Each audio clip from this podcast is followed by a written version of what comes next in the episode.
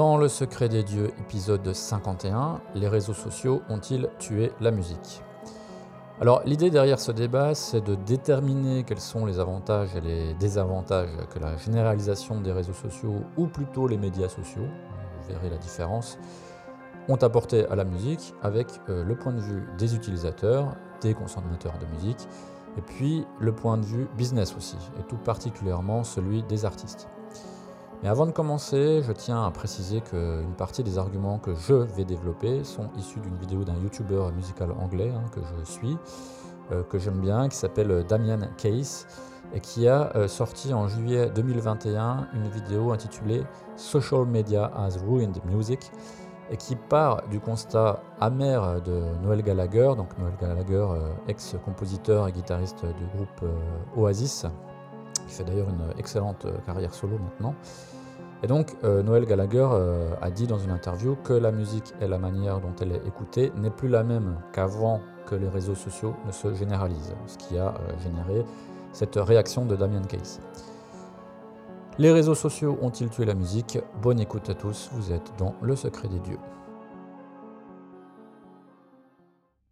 Les réseaux sociaux ont-ils tué la musique? Tel est le thème de ce nouveau débat du secret de Dieu que j'aurai le plaisir de mener en compagnie de mon fidèle associé Nicolas Bénard. Salut Nicolas. Salut Sylvain et merci euh, encore une fois de m'accueillir à tes côtés. Alors cette thématique, euh, elle est très explicite. Il sera question de savoir dans quelle mesure les réseaux sociaux peuvent être nuisibles à la musique, dans son économie, dans sa créativité, dans son accès, ou au contraire pourquoi euh, il serait une évolution positive pour la musique. Une chose est sûre en tout cas, c'est que l'arrivée des réseaux sociaux a considérablement changé la donne des rapports humains depuis leur généralisation, et il en est évidemment de même pour la musique, puisque c'est sans aucun doute l'évolution majeure de l'industrie du disque depuis l'invention du support audio, rien que ça. On remonte donc aux origines même de la musique enregistrée pour retrouver un phénomène aussi bouleversant des mœurs et des habitudes de consommation humaine. Mais avant toute chose, j'aimerais rappeler ce qu'est un réseau social.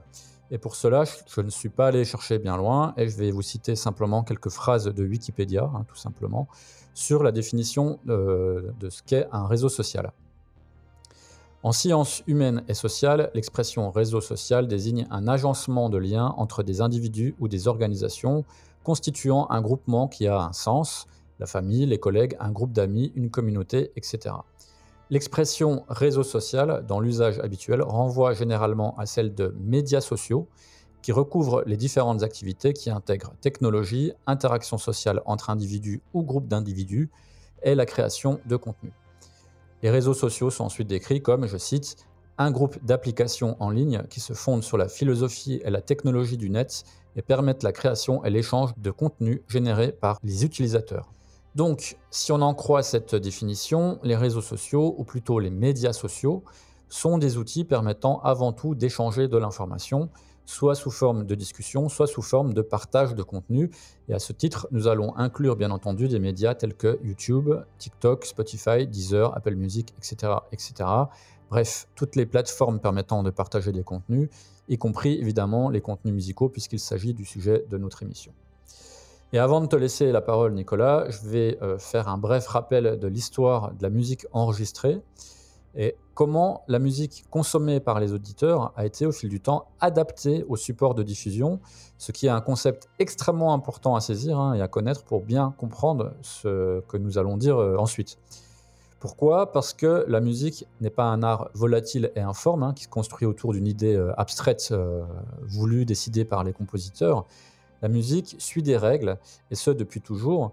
Et lorsque la musique enregistrée est devenue une part importante du partage universel de la musique, la musique s'est adaptée au support le plus en vogue de son époque.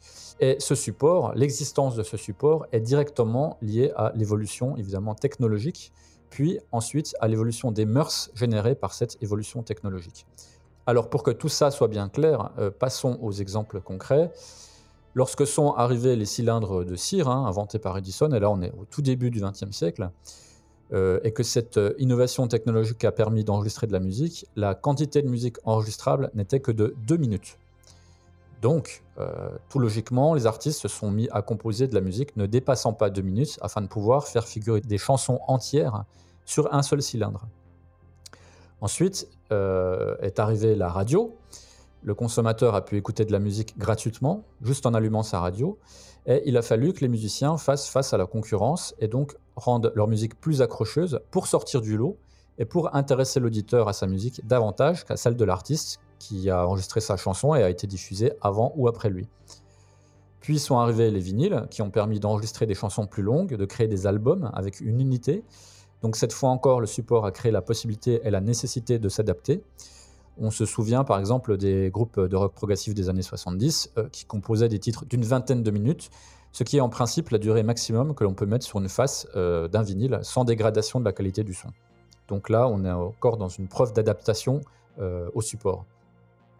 Puis sont arrivés les CD, qui ont permis d'aller encore plus loin dans la logique de mettre en avant de la musique sur un seul support, sans les inconvénients du vinyle, à savoir bah, les craquements, euh, l'obligation de tourner le vinyle pour écouter la face B, la fragilité du support, etc. etc.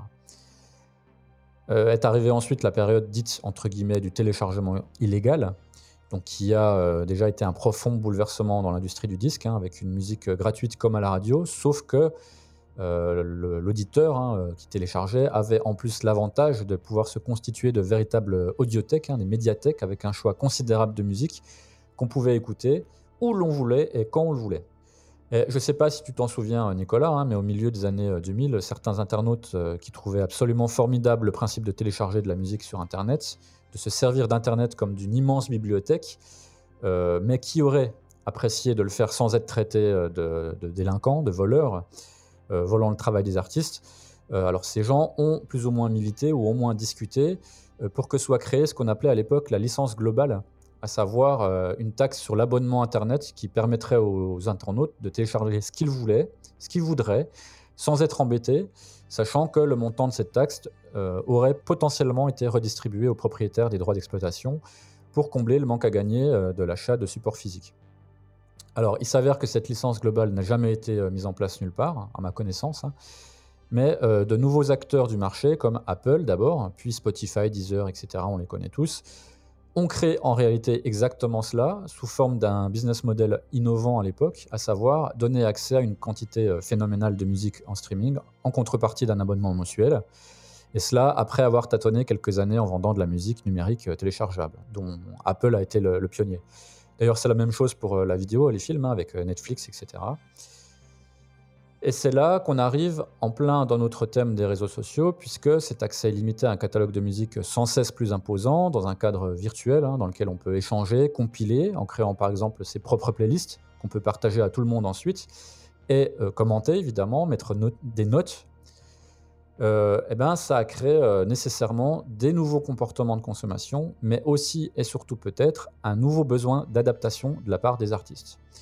Et si l'on se demande euh, les réseaux sociaux ont-ils tué la musique C'est bien que, comme à chaque fois que le support de musique change, des artistes et des utilisateurs eux-mêmes se sont prononcés en défaveur de ces changements.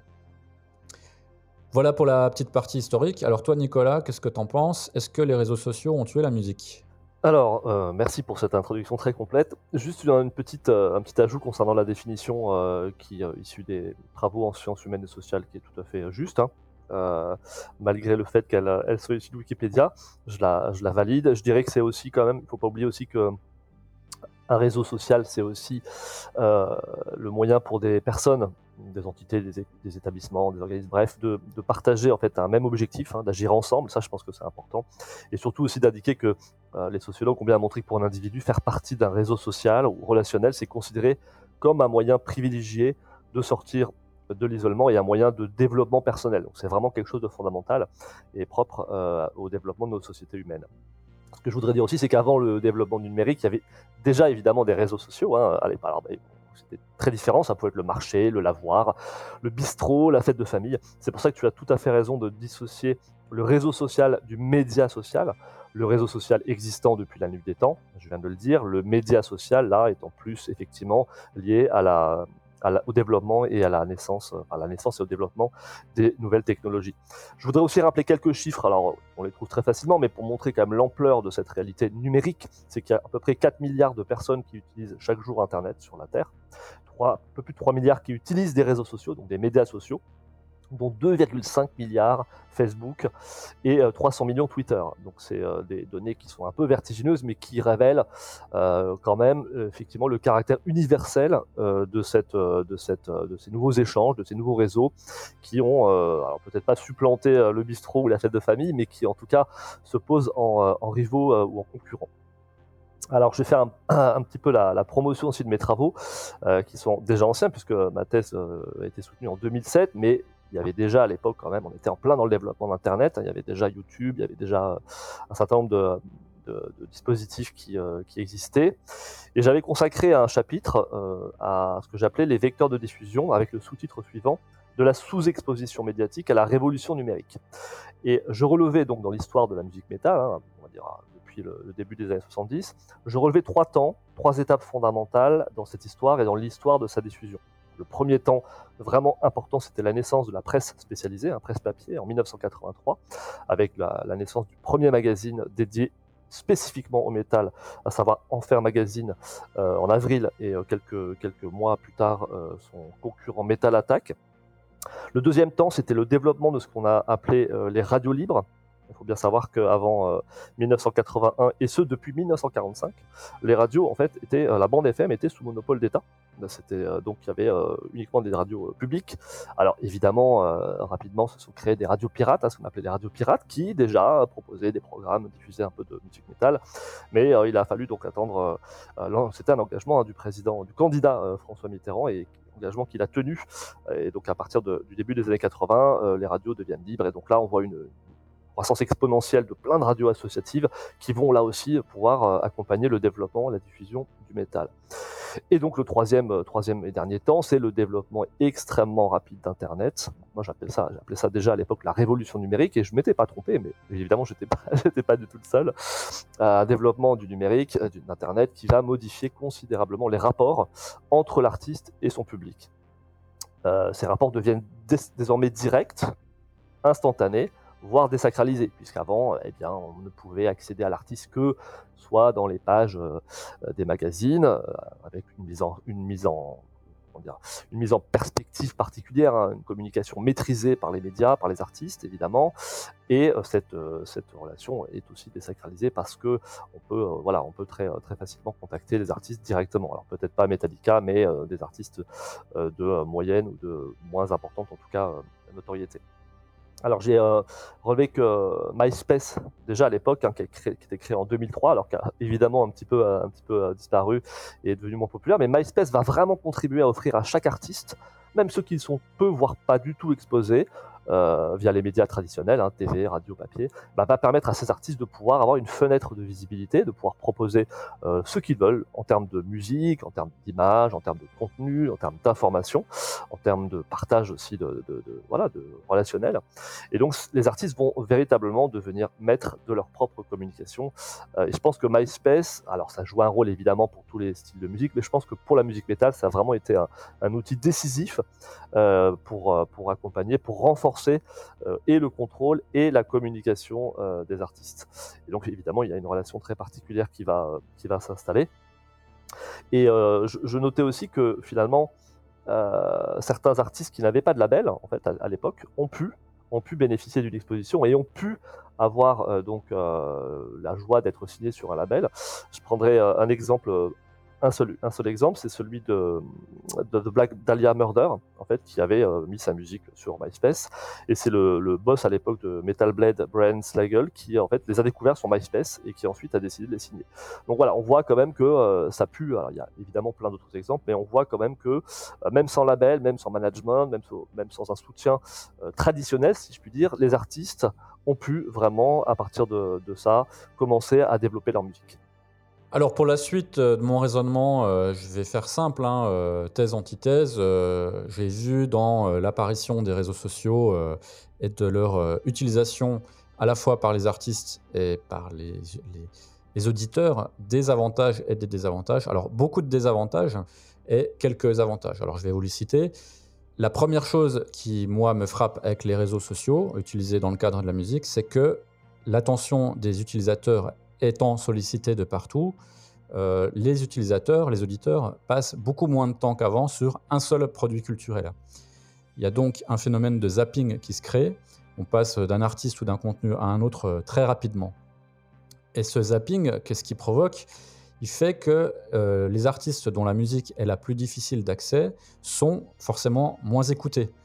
Donc, ce qui accentue ce que moi j'appelle, hein, ça c'est un terme que j'invente moi-même, l'imbécilisation culturelle.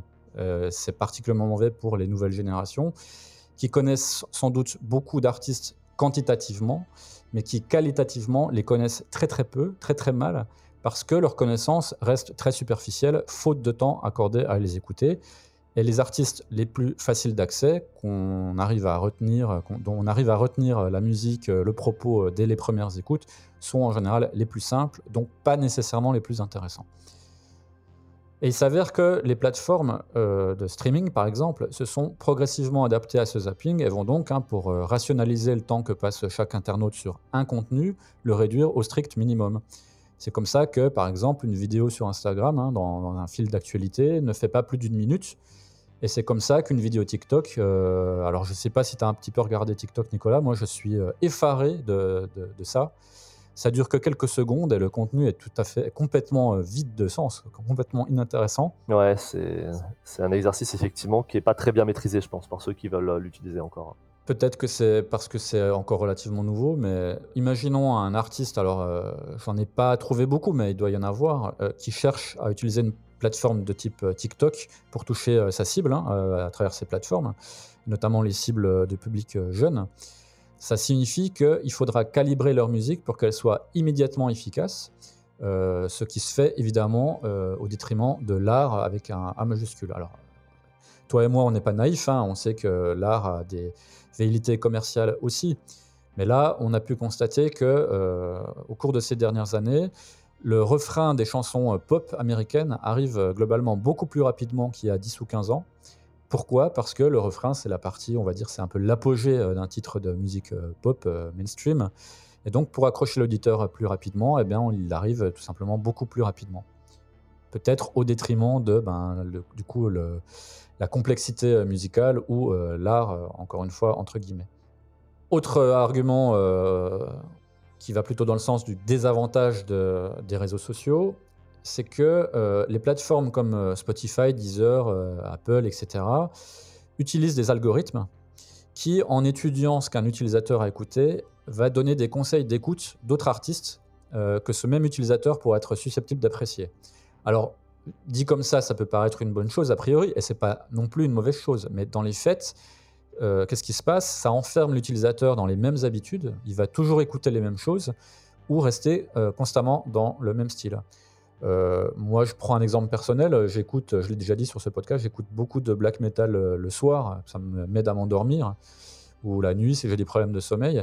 Et du coup, Spotify me conseille du black metal en permanence. Ce qui pourrait, si j'étais pas curieux, euh, m'enfermer euh, dans ce style-là et jamais écouter autre chose. Et par ailleurs, euh, toujours Spotify, alors je parle de Spotify parce que moi je suis abonné à Spotify, je connais bien Spotify, vous propose, quand ce ne sont pas des suggestions de ce type-là, des, playlists qui sont des listes extrêmement banalisées. Vous avez, j'ai vu récemment, les incontournables du heavy, les incontournables du trash, les, les incontournables du, doom. Et il s'avère que ces listes-là, euh, c'est bien sympa quand on ne connaît absolument pas le style. Hein. Pour un néophyte, c'est très bien. Mais par contre, quand on le connaît, on ne voit que les grands noms. Donc les artistes plus modestes, qui sont pas moins intéressants, sont complètement oblitérés de ces listes et donc passent complètement inaperçus. Et ce qui fait que ben y a très peu d'effets bénéfiques euh, de ces listes pour ces groupes-là. Et puis, euh, autre désavantage, alors là je parle en tant que musicien, c'est que le musicien n'est plus un musicien. Euh, il devient une sorte de community manager, alors sauf pour les groupes plus importants qui sont entourés évidemment, qui ont du personnel à leur service, euh, parce que euh, le musicien doit en permanence alimenter ses réseaux sociaux, il doit jouer à ce jeu de l'interaction qui est devenu quasiment une obligation aujourd'hui, il doit proposer des nouveaux contenus, des photos, des vidéos, etc., etc., tout le temps, tout le temps. Et ce temps-là, il ne le consacre pas à sa musique. La musique devient quasiment la portion congrue de son activité musicale, ce qui est un comble quand même. Et ça peut être un, peu gênant. Alors encore une fois, exemple personnel, j'ai essayé euh, pendant la période du premier confinement de d'accentuer la présence de mon propre groupe sur les réseaux sociaux, mais j'ai enfin, complètement abandonné par rapport à la masse de travail que ça demande. C'est quasiment un job à, temps complet. Alors oui, il y, a des, euh, y a des récompenses à ça. On sent assez rapidement qu'il y a un taux d'engagement plus important, etc. Mais rien que le fait là d'utiliser les termes taux d'engagement, etc., je sors complètement de mon rôle de musicien. Voilà, du coup, ben, je, personnellement, je ne souhaite pas continuer à le faire. Autre argument, nous l'avons euh, déjà dit dans un agora hein, sur ce podcast, euh, mais tout l'art qui, entoure un album de musique, euh, l'artwork en particulier, est vraiment relégué au second plan, hein, relégué au simple rang d'avatar pour distinguer un album d'un autre. Et du coup, on perd une grande partie du côté, entre guillemets, art total d'un album traditionnel, où on achète de la musique, mais aussi un artwork, une vision, bref, un objet complet, une œuvre d'art. Et l'album, justement, parlons-en. Alors, l'album qui est, selon moi, hein, la forme la plus évoluée d'une œuvre artistique, notamment quand il s'agit d'une œuvre complète, avec une thématique commune à chaque morceau, donc un concept album, une production unique à cet album, un artwork, des textes, bref, un projet artistique congruent et bien ficelé, eh bien cet album, il est en train de disparaître. Alors, il est censément en train de, disparaître, hein, les albums sont toujours quand même présents, mais on voit quand même euh, la, proéminence hein, euh, des simples singles qu'on écoute dans une playlist dont je parlais tout à l'heure, et donc qui est noyée parmi des dizaines ou des centaines d'autres artistes. Donc il devient euh, difficile pour un artiste de créer un univers complet et travailler au fil du temps. Et le single, en fait, pour moi, c'est l'inverse de l'art avec un A majuscule. Le single, c'est l'immédiateté, c'est l'actualité, c'est le périssable, alors que l'album, au contraire, c'est la pérennité, le patrimoine, un grand œuvre même. Et là, je m'inscris euh, directement dans la lignée des vieux cons il ne faut pas oublier l'aspect euh, financier. Hein. Bon, là, il y a eu euh, plusieurs fois des espèces de mini-tempêtes vis-à-vis des, plateformes comme Spotify sur le fait que les artistes sont extrêmement mal payés, et les labels aussi. Alors, avec mon, propre groupe, c'est clair, j'ai jamais reçu un centime de Spotify. Donc voilà, alors bon, on n'est pas le groupe le plus écouté de la plateforme, mais quand même, depuis le temps qu'on y est, c'est quand même un petit peu un petit peu spécial. Et puis, euh, encore une fois, dernier désavantage, euh, toujours pour euh, souligner le fait que beaucoup d'artistes, notamment de, petite et moyenne envergure, sont noyés parmi la, masse, c'est que l'offre en réalité de musique est beaucoup plus forte que la demande. Il existe sur les plateformes, Deezer, Spotify, etc., des milliers de références, de catalogues de références. C'est une médiathèque énorme et si on voit, alors j'ai pas les chiffres sous les yeux, mais si on voit le nombre d'abonnés à ces plateformes, il est absolument impossible que tout soit écouté. Donc ça va euh, avantager les artistes qui sont déjà les plus établis. D'ailleurs, euh, on peut voir le nombre d'auditeurs mensuels de chaque artiste, hein, donc on voit très bien que Metallica, Iron Maiden euh, sont les artistes métal qui ont le plus d'écoute sur Spotify. Bon, là j'ai parlé des désavantages, il y a quand même quelques avantages. Alors, euh, et c'est bien pour ça que moi-même je suis abonné à, Spotify, parce que bien qu'étant un vieux con, euh, je, trouve que l'ère numérique, l'ère virtuelle, l'ère de la, médiathèque euh, infinie a quand même de gros avantages. Et le premier, évidemment, c'est que en tant qu'auditeur, en tant qu'amateur de musique, on peut écouter ce qu'on veut et où on veut. Euh, on peut, euh, même sans être connecté à sa plateforme préférée, euh, sur YouTube, au bureau, se mettre le casque sur les oreilles, aller sur YouTube, écouter un album tout en travaillant. c'est extrêmement facile de le faire et on peut écouter quasiment tout et n'importe quoi. La musique est devenue quasiment gratuite. Alors ça, c'est pas terrible pour les artistes, mais pour les, auditeurs, pour les utilisateurs de musique, c'est plutôt une bonne chose parce que, bah, encore une fois, la musique est facilement accessible et du coup, la culture n'est pas réservé à une élite qui aurait les moyens financiers de se euh, payer de la musique.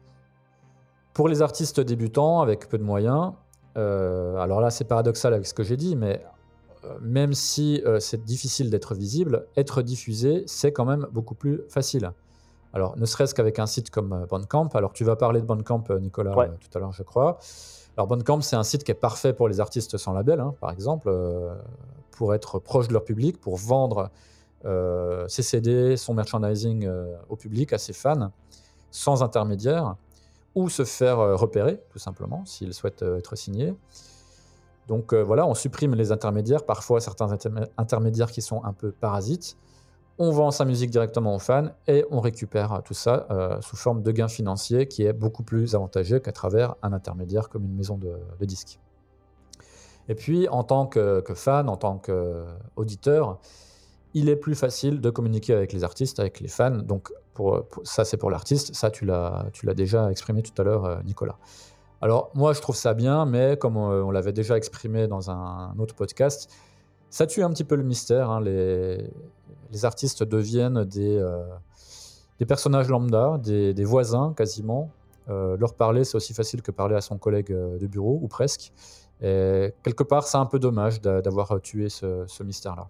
Alors, je ferai d'abord quelques petits commentaires euh, par rapport à tout ce que tu as dit. Euh, je partage euh, l'essentiel, voire la quasi-totalité de ce que tu as dit. Quelques petits quand même commentaires. D'abord sur le métier d'artiste, tu as raison. Hein, le développement des, réseaux, des médias sociaux a, transformé, voire révolutionné en fait le métier d'artiste.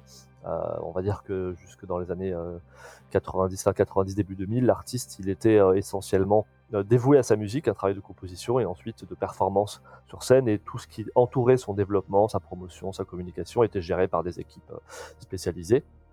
Euh, évidemment les aspects techniques aussi. Euh, aujourd'hui, on voit que finalement l'artiste est un l'artiste qui est dans ce dans, dans cet environnement euh, social, dans ce nouvel environnement social, il a évidemment beaucoup d'autres cordes à son arc et tu le sais bien, il s'occupe de la promotion, il s'occupe souvent d'animer, d'organiser les, les, différents sites qui sont reliés à sa musique. parfois, il, signe. Hein, je vois par exemple souvent, très, souvent Orphanland, le groupe israélien, qui est quand même un groupe assez très connu, hein, qui fait quand même beaucoup de, concerts, de festivals, vend beaucoup de disques depuis euh, presque 30 ans. Et eh ben, ils sont encore eux-mêmes à faire les, envoyer les, disques, euh, les 33 tours, à les dédicacer eux-mêmes. Ils, les, postent eux-mêmes, etc., etc. Du coup, effectivement, il y a, a quand même une, transformation qui est vraiment très très forte de la figure et du métier d'artiste. Donc ça, c'était important. moi, je relevais aussi, effectivement, tu as raison, un que j'appelle un modèle de redistribution des revenus qui, a, euh, qui n'est pas encore au point, il est clair. Euh, voilà, il a besoin d'être consolidé, on va dire, euh, dans la mesure où, dans un monde idéal, cette révolution numérique aurait dû être euh, accompagnée euh, d'un système de redistribution euh, des revenus, hein, puisque la musique, je vais sans doute faire hurler beaucoup de gens, mais c'est évidemment de l'art, mais c'est aussi un produit, un produit culturel qui génère énormément d'argent. Je vais en parler un peu plus. Effectivement, ce modèle n'est pas consolidé, mais on peut espérer que des économistes, des spécialistes travaillent dessus pour que euh, eh bien, euh, chaque artiste puisse euh, recueillir le, fruit de son travail de manière équitable. Alors, ça sera jamais équilibré, mais en tout cas que ça soit équitable et qu'un petit groupe perçoive les mêmes revenus qu'un grand groupe au niveau de, par rapport au nombre de ventes de, disques ou de ventes de, de téléchargements d'albums. Et alors là où je voyais quand même deux, gros avantages, en plus de ceux que tu notais. Le premier, c'était vraiment pendant la crise que je l'ai relevé, puisqu'avant c'était pas nécessaire, c'est qu'en période de confinement, période où les concerts se sont tous arrêtés, les artistes ont quand même pu continuer, en tout cas certains artistes ont quand même pu continuer à, présenter de la musique euh, en live, hein, en concert, par, le, par des dispositifs de streaming. Et ça, je pense que euh, c'est quand même quelque chose de positif. Alors évidemment, euh, moi j'en ai regardé certains, j'en ai vu, j'ai vu Enslaved, j'ai vu Emperor, j'ai vu que du groupe norvégien, je crois d'ailleurs. enfin, j'en ai vu un certain nombre. Paradise Lost, bon, peut-être euh, moins intéressant. Alors on peut, euh, on peut critiquer, on peut trouver ça froid, etc. C'est pareil, le, live de, de qui est sorti, il doit avoir quatre personnes dans la salle, donc c'est un petit peu bizarre. Mais en tout cas, voilà, ça a permis quand même aux artistes de ne pas disparaître de la scène et de, pouvoir proposer une musique dans, un contexte certes euh, pas optimal, mais moi en tout cas j'étais content quand même de pouvoir voir quelques concerts comme ça face à des artistes qui, bah, finalement aussi vont progresser parce qu'ils se sont retrouvés non plus face à un public mais face à des caméras. Et je pense que pour, euh, pour leur développement aussi, c'est finalement quelque chose d'assez, euh, on va dire, c'est quelque chose d'assez positif, en espérant évidemment que euh, la normalité retrouve, retrouve, enfin revienne assez rapidement. Et l'autre point aussi, c'est que j'ai remarqué quand même que euh, depuis le développement des médias sociaux, des réseaux sociaux, euh, évidemment, il y a beaucoup d'artistes, je pense, qui ne touchent pas de revenus sur les ventes. Je le disais, je pense que c'était déjà le cas avant. il me semble quand même qu'à l'ère de, du disque, je, je me souviens d'avoir euh, souvent lu dans la presse, dans les années 80-90, beaucoup d'artistes qui se plaignaient de, de- en fait, de n'avoir euh, même pas le nombre de ventes de disques. Même Metallica disait, Oui, oui. bah, on ne sait pas combien on a vendu, par exemple, de disques euh, de l'album Master of Puppets. On ne sait pas combien on en a vendu, n'importe quoi, au Pérou incapable de savoir le nombre de ventes de disques, donc évidemment de toucher les revenus. Et d'ailleurs, dans le, ils avaient sorti euh, dans les années 90 une grosse boîte dans laquelle il y avait, euh, plein d'informations euh, concernant leur histoire.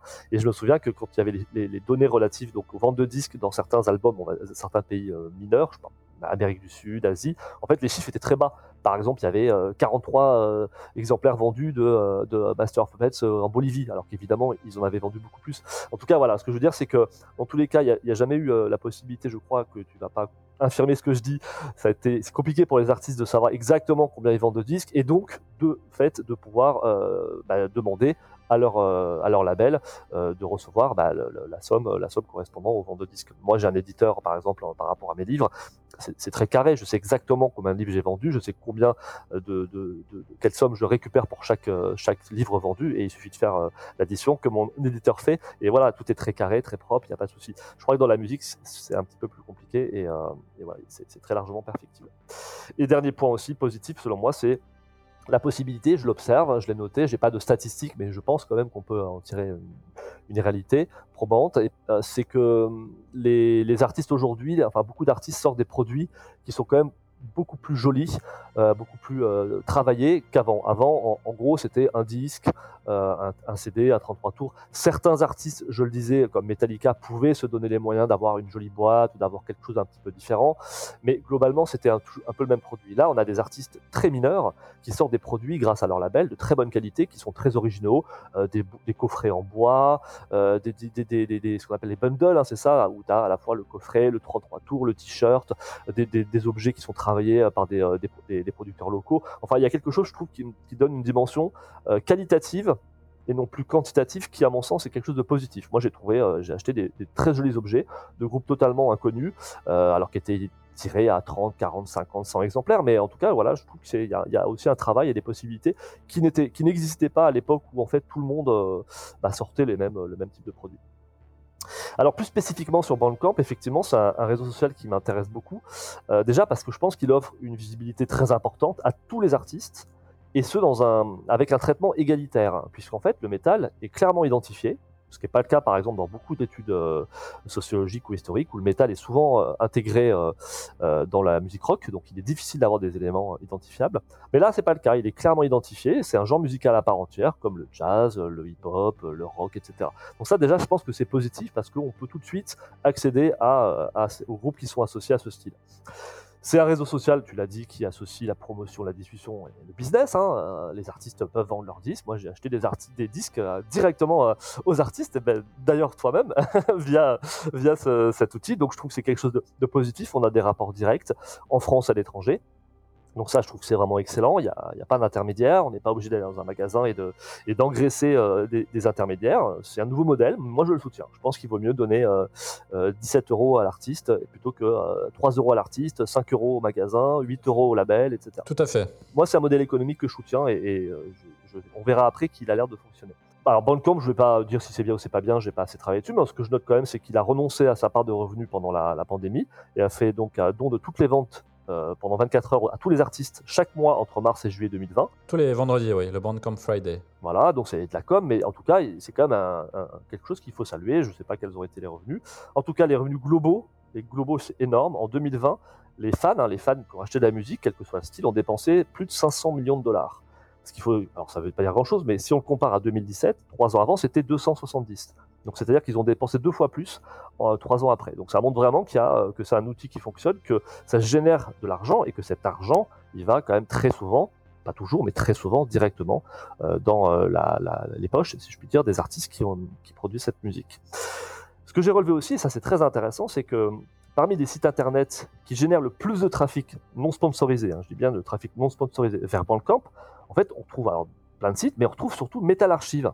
C'est-à-dire qu'il y a 8% des gens qui vont vers Bandcamp qui, étaient auparavant sur Metal Archive. Donc c'est quand même énorme. Ça veut dire quand même qu'il y, a un- très bon lien entre ces deux sites, qu'il y a un très beau réseau métal, hein, puisque je cherche un groupe, je tape le du groupe, j'a- j'arrive le plus souvent soit sur Wikipédia, soit sur Metal Archive, et Metal Archive me renvoie vers Bandcamp, et donc là, je peux euh, accéder directement à la musique, euh, le merchandising du groupe. Donc je trouve, moi j'ai trouvé quand même que ce pourcentage de 8% était assez, euh, assez important pour un style musical qui n'est, je le rappelle, quand même pas le style qui vend le plus dans le monde. C'est donc quand même, le quand même Metal Archive arrive, arrive en cinquième position de tous les sites qui renvoient vers Bandcamp. Et par ailleurs, euh, Bandcamp est aussi clairement relié aux autres médias sociaux, puisque euh, j'ai noté quand même que 18% de son trafic venait donc d'autres réseaux sociaux, la moitié de YouTube, le quart de Facebook. Donc ça montre qu'il y a une sorte de réseau social des, médi- des médias sociaux et que cet enchevêtrement, eh ben, finalement, euh, montre que euh, on ne se perd pas tant que ça et que les, amateurs de musique euh, bah, se, retrouvent assez rapidement, retrouvent assez rapidement la musique qu'ils qu'ils cherchent. Voilà. Donc je conclurai là-dessus sur Bandcamp aussi en faisant une petite remarque, c'est que alors c'est un petit peu un petit peu différencié, mais j'ai quand même observé une centaine, une grosse centaine d'artistes et j'ai vu que la plupart en fait quasi-totalité produisaient des CD bien sûr, mais ils vendaient aussi des t-shirts, des 33 tours, sous différents formats, des cassettes, des objets aussi un peu plus perfectionnés, un peu plus recherchés, comme je le disais tout à l'heure, des boîtes, etc. Des, choses parfois d'ailleurs très originales, très originales. Et les problèmes actuels, tu n'ignores évidemment pas les problèmes actuels que rencontre le marché de la fabrication des 33 tours. Non seulement je l'ignore pas, mais je suis impacté en tant qu'artiste. Ben voilà, je, bon, on pourrait euh, rapidement expliquer pourquoi, parce qu'en fait, euh, manifestement, les gros labels ont décidé de ressortir plein de, plein de catalogues. Et donc ont occupé toutes les usines de fabrication de 33 tours, ce qui fait que les autres labels moins importants, où les artistes ne, sont, bah, se retrouvent bloqués et euh, leurs disques ne peuvent plus sortir parce qu'il y, a- un encombrement en fait hein, de la fabrication et que le produit qui est utilisé pour fabriquer les 33 tours, bah, c'est un produit qui est en, train de, qui manque en ce moment aux usines. Donc ce, problème de fabrication euh, de, de, de 33 tours montre aussi bah, que euh, finalement les, les, médias sociaux n'ont pas tué ce qui pour moi est le plus bel objet musical, quel que soit le style, c'est le 33 tours. C'est là où la pochette est la mieux représentée. Je trouve que c'est un objet qui a un vrai, avec lequel on a un vrai contact physique. Euh, voilà. Et donc, euh, et puis sans doute aussi, euh, comme tu disais tout à l'heure, une, une, mélancolie, une, nostalgie de vieux con. En tout cas, ça montre que bah, ce qu'on pouvait craindre, c'est-à-dire la mort de la musique physique, n'a pas du tout eu lieu en dépit de cette révolution numérique. Pour rebondir rapidement sur Bandcamp, j'ai sous les yeux les accès au Bandcamp de Monolith euh, depuis des sources euh, externes. Ouais. Alors, je remarque que euh, plus des trois quarts des accès viennent de messagerie instantanée Mhm.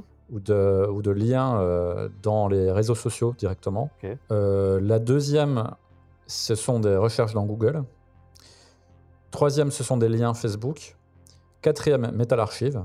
Ouais. Avec euh, oui, quasiment euh, 10% des, Ouais. des connexions qui viennent, qui viennent de là. C'est cohérent. Ouais. Et en cinquième, on a la recherche du nom du groupe directement dans Bandcamp. Donc, qui est, donc c'est loin d'être la première. Le site officiel, donc qui n'existe plus maintenant, hein, mais qui a existé, euh, est très très bas dans la liste. Donc on voit bien que ce sont les réseaux sociaux hein, qui, euh, ça. qui permettent aux gens d'accéder au groupe et au contenu des groupes. C'est ça, c'est une espèce de toile en fait, euh, une toile d'araignée et tous les fils s'enchevêtrent et, euh, et redirigent. Mais bon, c'est plutôt c'est intéressant en fait. hein. Ça montre que finalement le, alors il faudrait étudier plus en détail dans les autres genres musicaux, mais en tout cas dans la musique métal, ça montre qu'il y a eu un développement de réseau qui a été très efficace dans la mesure où finalement tu trouves très rapidement l'artiste que tu cherches, que ce soit par une base de données telle que Messal Archive, que ce soit par euh, bon évidemment euh, Google, on les connaît les moteurs de recherche, YouTube, Facebook en tout cas, mais euh, l'importance de Metal Archive montre aussi que ce site joue un rôle, joue un rôle très important, comme a pu jouer avant MySpace pour le développement des, artistes. Alors, je voudrais rajouter que bien que les avantages des réseaux sociaux soient extrêmement appréciables pour les utilisateurs à plusieurs niveaux, je l'ai déjà dit tout à l'heure, hein, notamment le fait d'avoir les clés d'une médiathèque de taille potentiellement infinie devant lui, et euh, quasiment euh, gratuitement, euh, comme les abonnements euh, Spotify Premium euh, par exemple, c'est quand même un business model qui, euh, du point de vue des artistes, est quand même globalement défavorable.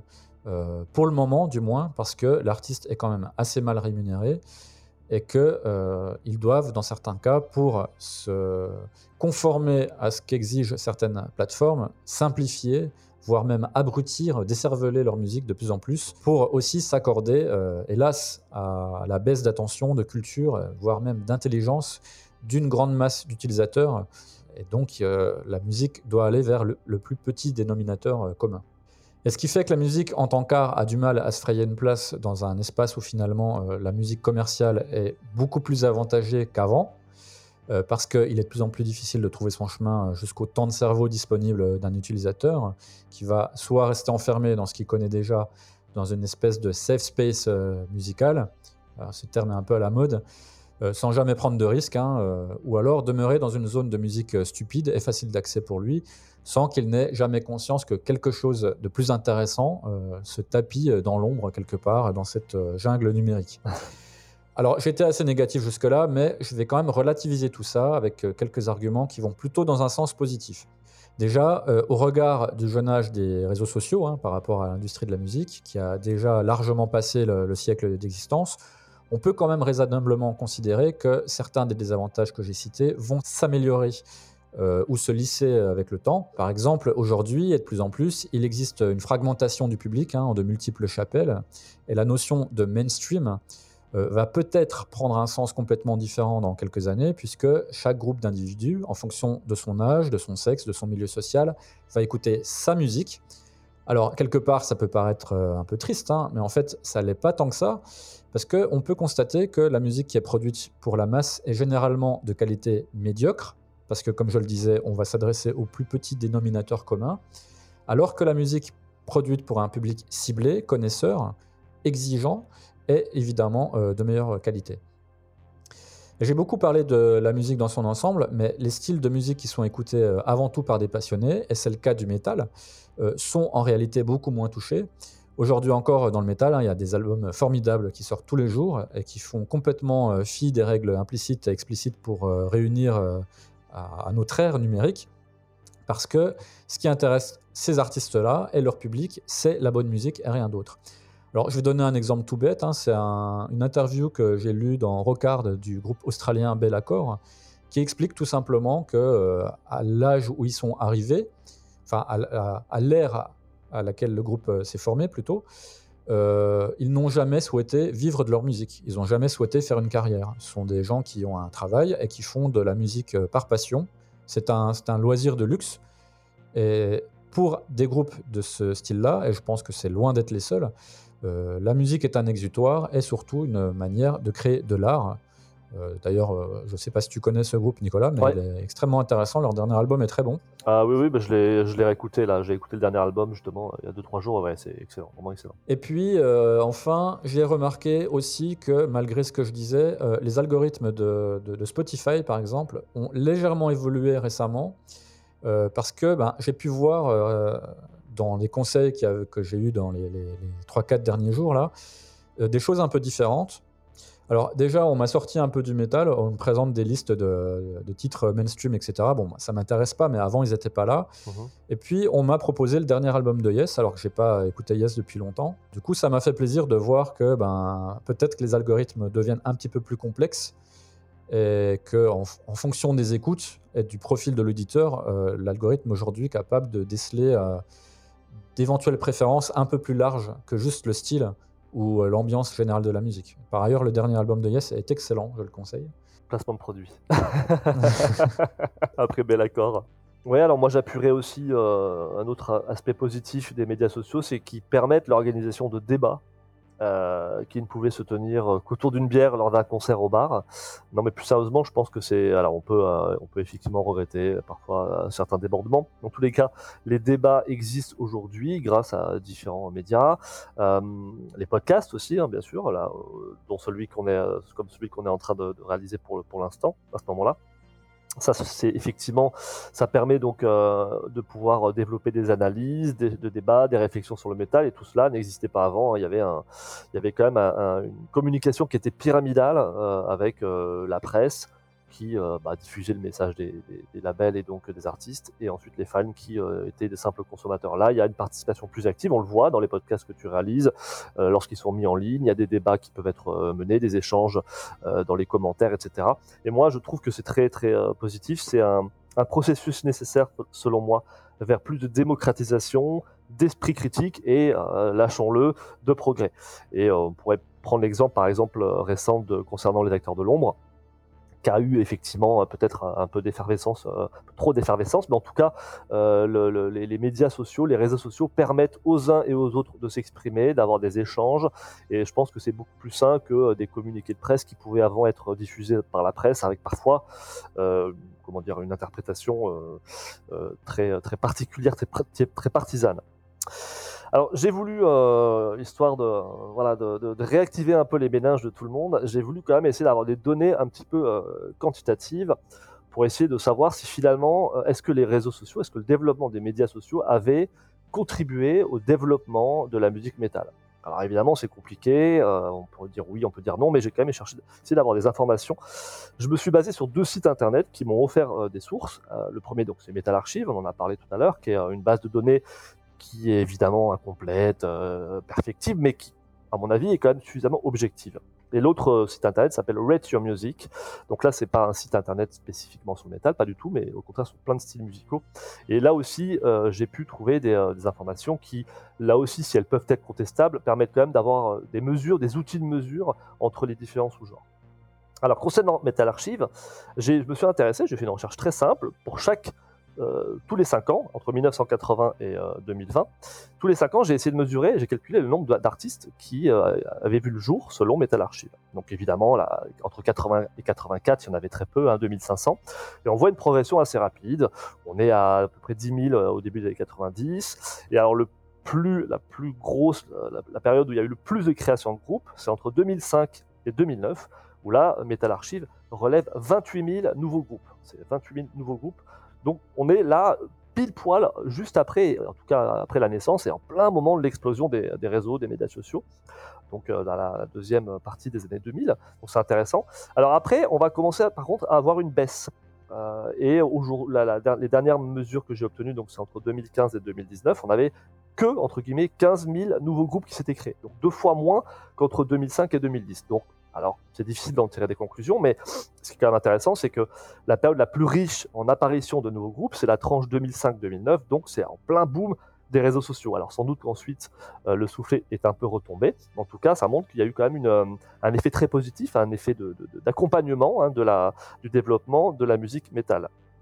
Et alors si on prend vraiment là sur euh, une période plus large, entre 1980 et 2000, Metal Archive relève 37 000 créations de groupes entre 2000 et 2020, 87 000. Donc là, on voit quand même l'explosion euh, du nombre de groupes grâce au numérique. Alors, il peut y avoir d'autres raisons, mais quand même, dire oui, mais le, développement numérique a tué l'art, c'est faux, puisqu'on observe quand même que depuis que Internet existe, on a eu quand même une, voilà, une, explosion du nombre de, groupes. Alors après, on pourrait discuter, il faudrait travailler sur euh, la pérennité des artistes, qui ils sont, d'où ils viennent, etc. Dans tous les cas, je trouve que c'était un indicateur intéressant. L'accès plus facile aux technologies d'enregistrement aussi. Tout à fait. Ah oui, alors ça c'est un, excellent débat que nous aurons bientôt. Avant, on enregistrait un disque avec un million d'euros. Aujourd'hui, euh, on le fait avec 10 000, 15 000, c'est ça? 15 000 euros, on va dire? Ouais, on peut même faire avec moins. Hein. Un peu moins, d'accord. ok. Euh, donc, à côté de Metal Archive, donc, euh, je suis allé voir sur Rate Your Music, hein, qui est très bien fait. Donc là, il donne des données différentes, puisqu'il donne des données, en fait, pour chaque année, le nombre de disques qui a été publié. Alors c'est pareil, il faudrait étudier vraiment euh, la façon dont, euh, la, la, méthodologie, euh, d'où proviennent les sources, mais en tout cas, comme ce sont des indicateurs qui existent pour tous les styles musicaux, je me suis dit qu'il était tout à fait possible et de pouvoir les comparer. Alors ce qui est très intéressant, c'est concernant les sorties de disques, l'année 2020, 2020, donc c'est tout récent, c'est la plus prolifique de l'histoire. Je parle pour la musique métal, hein, puisqu'on a le, le, site relève 11 000 nouveaux albums sortis de, de, métal sortis en 2020, mais cette part en fait ne représente que 12% de tous les disques qui sont sortis, quel que soit le style musical. Et c'est en 2013, hein, donc c'est 2013 où euh, la part donc euh, du, comment dire, même s'il y avait moins de, disques de métal qui sont sortis, 10 500, donc un petit peu moins qu'en 2020, la part en fait des disques de métal par rapport à l'ensemble des, disques de musique, eh ben, c'était 17%. Donc c'est beaucoup plus important que euh, les 12% de 2020. Donc ce qui est donc intéressant, c'est de montrer qu'il y a une, euh, y a une très forte croissance en fait. Et là, on le voit très clairement sur leur, leur, leurs histogrammes. On voit très clairement qu'à partir de 2004, où il y avait à peu près 6000 sorties, eh il y a une croissance qui n'a cessé jusqu'à aujourd'hui. Donc 6000 disques de métal en 2004, on est actuellement à 11 000. Donc on voit là aussi, hein, c'est très cohérent avec les données de Metal Archive, même si elles sont différentes. C'est très cohérent, on voit que le développement du numérique a poussé le développement de la musique métal et en tout cas l'a accompagné, même si ça n'a pas été la raison, parce que ça, il faudrait évidemment le travailler et c'était pas possible de, le faire avec les outils dont j'avais à disposition. Mais en tout cas, il a au moins accompagné son développement et donc ça, ça montre quand même que c'est un outil positif.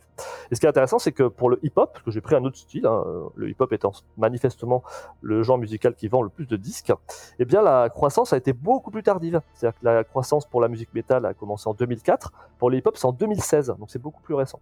Donc on peut se demander, il faudrait étudier pourquoi le numérique a été plus utile pour le métal que pour le hip-hop. Moi, j'ai une hypothèse, c'est qu'évidemment le hip-hop étant plus médiatisé, eh ben, le numérique finalement l'a plus accompagné. Je pense sincèrement que pour le métal, le numérique a vraiment participé au développement très fortement euh, de cette musique. Alors avant de conclure, pour ma part, j'aimerais euh, prendre un petit euh, rôle qu'on va qualifier de, patriarcal et donner quelques conseils aux utilisateurs de réseaux sociaux, euh, notamment ceux qui utilisent les, plateformes de streaming. Euh, je vous euh, encourage vivement à ne pas écouter votre musique uniquement à travers les suggestions. écoutez les conseils de vos amis, lisez la presse, écoutez les groupes qui y sont interviewés, sans a priori, hein, laissez-leur une chance. écoutez les albums en entier, au moins deux, trois fois. N'essayez pas non plus de connaître absolument tout, c'est complètement impossible. Hein. Concentrez-vous sur une poignée de disques et essayez de bien les connaître. Parce que, au final, hein, ça c'est mon avis, mais peut-être que tu seras d'accord, Nicolas, c'est ça la culture musicale, c'est de connaître des albums, les connaître très bien, être capable d'en parler, mais c'est pas de survoler des centaines d'artistes et ne plus être capable d'en reconnaître la moindre note après 24 heures. C'est ce que je constate, euh, hélas, assez souvent euh, chez des générations de métalleux euh, plus jeunes. Et en conclusion, les réseaux sociaux ont-ils tué la musique? Alors pour moi, c'est non. Euh, pour toutes les raisons qu'on a données, malgré les euh, très sérieux désavantages, je les ai euh, énumérés. La musique, mais aussi et surtout la musique de qualité, possède une faculté d'adaptation. Hein, c'est comme l'art en général. Et de toute façon, rien ne nous dit que les réseaux sociaux sont la dernière étape de l'évolution des supports pour la musique. Même s'il est actuellement encore un peu trop tôt pour euh, savoir comment on écoutera la musique de demain, euh, il est quasiment certain que ce ne sera pas éternellement de cette manière-là. Mais dans tous les cas, la prochaine étape euh, posera elle aussi son lot de problématiques qui finiront sans doute à leur tour par être résolues. Hein, la musique, c'est une plante vivace hein, qui pousse même dans un désert aride hein, ou, glacé. Et n'oublions pas que la musique existe depuis plus de 35 000 ans et que rien n'a arrêté son développement jusqu'à aujourd'hui, ni les guerres, ni la récupération commerciale, ni l'abrutissement des masses. Et on peut donc avoir bon espoir de toujours écouter de la musique de qualité tant qu'il y aura des artistes. Écoute, moi, ma conclusion, elle euh, rejoindra en, quelques mots euh, la tienne, c'est que je note euh, je note des conséquences essentiellement positives dans le développement des, réseaux sociaux, des médias sociaux, comme on le disait tout à l'heure. Euh, tu as raison, ça fait 35 euh, 000 ans que la musique existe et euh, elle ne s'est jamais portée aussi bien qu'aujourd'hui, selon moi. Moi, j'étais, j'étais quand j'étais adolescent, mais comme toi en fait, hein, on était des, gros consommateurs, on était très curieux, on cherchait la musique et en fait, je me rends compte aujourd'hui que euh, il y a beaucoup d'artistes à côté desquels je suis passé. Euh, et je le regrette parce que à l'ère d'aujourd'hui, je les aurais pas, euh, pas, je serais pas passé à côté. Je les aurais découverts, je les aurais appréciés et, et je leur aurais sans doute donné l'intérêt qu'ils méritaient. Aujourd'hui, je pense que les, les jeunes qui, qui, écoutent de la musique et les moins jeunes d'ailleurs peuvent vraiment contribuer à rendre le monde de la musique plus égalitaire, hein, plus démocratique, en s'adressant directement aux artistes, en finançant directement leur, euh, leur travail. Alors évidemment, c'est un nouveau modèle, et comme tous les nouveaux modèles, ça fait toujours peur. On sait très bien, et euh, dans d'autres niveaux politiques aujourd'hui, on voit très bien que quand on parle de nouveauté, ça fait souvent peur. Je pense qu'il ne faut pas avoir peur et que le progrès, euh, le progrès, euh, eh bien, ne doit pas effrayer. On doit justement accepter de l'accompagner. Il faut toujours faire en sorte qu'il soit perfectible. Hein. Je parlais tout à l'heure de ce modèle économique qui, à mon avis, doit être perfectible, doit être amélioré. Je pense que ça, c'est aux artistes, c'est aux producteurs, c'est aux, diffuseurs de, de, s'accorder, et évidemment aussi aux politiques, dans une certaine mesure, de s'accorder pour qu'il y ait euh, des meilleures redistributions des richesses. Mais ça, je dirais, c'est un petit peu la même chose à l'échelle globale de la société. En tous les cas, euh, moi, je trouve que euh, Voilà, je trouve qu'au niveau de, de, la démocratisation, au niveau des débats, au niveau de la diffusion, euh, moi j'ai 45 ans et euh, bah, très honnêtement, il n'y a pas un jour où je, je ne m'émerveille pas devant un groupe que j'ai découvert sur Bandcamp, sur YouTube ou sur d'autres réseaux. Et, et, ça aurait été, ça aurait jamais été le cas si j'avais uniquement accédé à, à, des magasins ou à la presse. Donc je trouve ça vraiment bien de pouvoir, de pouvoir vivre à cette époque, mais avec ce petit bémol que, que, tu, que tu, relevais, c'est qu'effectivement, euh, il ne faut pas tomber dans une surconsommation, puisque qui dit surconsommation dit que finalement on va euh, négliger un artiste, on va écouter une chanson, on va pas forcément bien se plonger dans un artiste. Il y a des artistes qui méritent vraiment qu'on les écoute 2, 3, 4, 5, 10 fois. Bah, je pense par exemple à certains de tes albums euh, dans lesquels avec lesquels j'ai, eu du mal, dans lesquels j'ai du mal à entrer. Il m'a fallu vraiment un certain nombre d'écoutes et en fait, c'est cette, cette, cette, cette, reprise, ces écoutes euh, les unes après les autres m'ont vraiment permis de, de, de, sentir, de ressentir la musique euh, dans sa profondeur. Et voilà. Et je crains, j'ai peur quand même que euh, pour certains, euh, en tout cas que certains passent à côté de ça parce qu'ils iront, euh, comme tu le dis, vers des modèles euh, de chansons très courtes ou des, choses qui, qui demandent peut-être trop exigence, trop, trop, grande exigence pour, pour eux. Néanmoins, je reste positif parce que, en tout cas dans la musique métal, je trouve que la créativité est loin d'être en berne et, et, le nombre de disques et le nombre de concerts qui commencent à être organisés à nouveau ont l'air de, de, montrer que je ne me trompe pas. Et espérons aussi que le développement des plateformes de streaming soit un peu plus avantageuse pour les artistes, parce qu'elles ne le sont pas réellement aujourd'hui. Absolument, mais c'est là où il manque peut-être effectivement, il faudrait peut-être qu'il y ait un regroupement, une association, quelque chose qui une force politique, je dirais, au sens noble, qui puisse euh, soutenir les artistes et faire en sorte qu'effectivement ils, ils, touchent un peu plus de royalties que ce qui est le cas actuellement. Eh bien, merci encore une fois, Nicolas, pour ta présence et ton expertise. Euh, on se retrouve très bientôt dans un autre débat ou dans une agora. Ok, merci Sylvain, à très bientôt. Salut Nicolas. Ciao, ciao.